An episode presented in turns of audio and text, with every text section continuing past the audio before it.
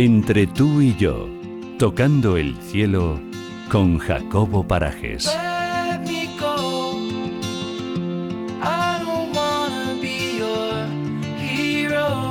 Si bien es cierto que con Jacobo Parajes hemos aprendido la importancia de estar bien informado para cosas tan valiosas como el éxito, saber qué es el éxito, por ejemplo, como la semana pasada, Jacobo este año necesito que nos enseñes la importancia de saber qué es el fracaso, si es que es importante. Buenas tardes, ¿cómo estás? Hola Paula, buenas tardes. Hola Jacobo. ¿Es importante? Ay, el fracaso, es que importante es entender lo que hay detrás del fracaso. Eh, normalmente tememos la palabra fracaso, huimos de ella y no nos damos cuenta que el fracaso siempre es una oportunidad. La semana pasada nos referimos al éxito y creo que viene muy bien esta semana hablar un poco del fracaso. El fracaso en realidad, lo- la- las personas que temen al fracaso piensan que el éxito es un camino y que el fracaso es un, otro camino completamente distinto. Las personas de éxito entienden, las personas que han conseguido grandes metas en Ujú. sus vidas, entienden lo que saben de verdad es que el éxito y el fracaso forman parte del mismo camino. Vale, vale, o sea que se van a dar eh, a- al mismo tiempo en tu vida, posiblemente, ¿no? Yo creo que no debe existir una sola persona que haya obtenido grandes metas, que haya llegado a cimas de su montaña, que haya de verdad tenido grandes éxitos, que no haya experimentado en ese camino el sabor del fracaso. Creo que es imposible. Es imposible conseguir todo lo que queremos a la primera. Es imposible conseguir Totalmente. todo lo que queremos. Hay cosas que no conseguiremos en nuestras vidas. Y si no lo conseguimos, nos vamos a sentir fracasados. Ese fracaso solo tiene que servir como acicate para seguir con más determinación, con más decisión, con más fuerza en el camino al éxito. Pero sobre todo tiene que servir como aprendizaje. Eso, tiene que servir aprender. como crecimiento. Ajá, para aprender e intentar como buen humano que somos no tropezar dos veces, ya sabes, con la misma piedra, ¿no? Efectivamente. Oye, y si se tropieza, ¿qué puede pasar? Yo lo que he aprendido, Jacobo, en estos últimos años de profesión, ¿no? Es que si vuelves a tropezar con la misma piedra, ¿qué puede pasar? Sí. Ya no va a doler como la primera vez. Efectivamente, va a doler menos. Mucho eh, menos. Y, y- y si- seguirás teniendo la oportunidad de seguir adelante aprender, de- y de aprender, eh, hacerte más fuerte y seguir en el camino al éxito. Una cosa que creo que es importante es, y esto lo pregunto muchas veces, ¿por qué no nos gusta a las personas el fracaso? Por muchas razones. A ver, Pero hay una, sobre todo, sobre todo que a mí me molesta mucho, y es que nos hace sentir incómodo, incómodos porque pensamos que las personas que nos están viendo fracasar nos van a descalificar. hmm, La sociedad a veces es...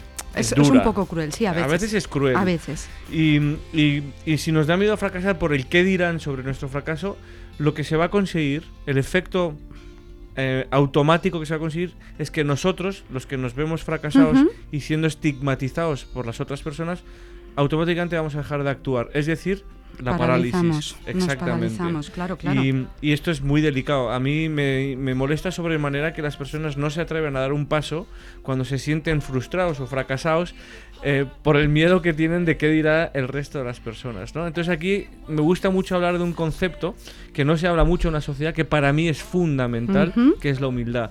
Para salir del fracaso, lo primero que tienes que hacer es ser lo suficientemente humilde como para identificar y reconocer en primera persona que has fracasado y a partir de ahí hacer lo que tengas que hacer para salir de ese fracaso. Muy bueno, yo creo que esto va a ayudar a muchos, de verdad, vamos, al menos en el ámbito personal, yo me he visto identificada y nunca lo había relacionado, quizás la humildad con esa, esa valentía para decir, oye, he fallado y no pasa nada, ¿eh? No pasa nada. Absolutamente No, no- nada. No, pasa nada y además es que tengo la casi certeza de que le pasa a todo el mundo. Luego es algo bastante común.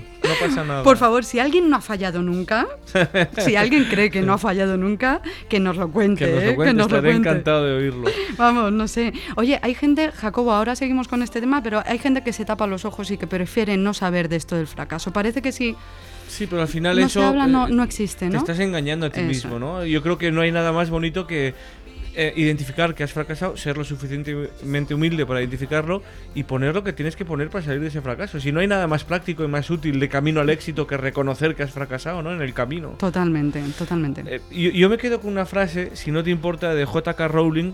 Todo el mundo sabe quién es, la escritora de Harry Potter.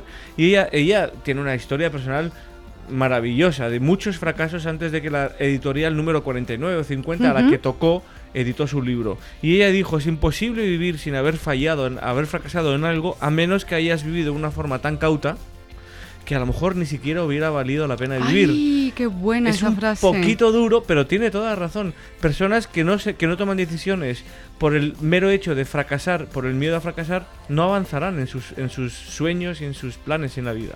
Mira, yo te digo una cosa, Jacobo, que la existencia del fracaso que ahí está, yo mi propuesta es que no nos impida soñar, ¿te parece? Absolutamente de acuerdo. Entonces soñemos, soñemos en grande, con la absoluta convicción de que todos podemos lograr nuestros sueños. Yo esta noche voy a soñar, pero voy a soñar con el libro de Jacobo Parajes, Lo que aprendí del dolor.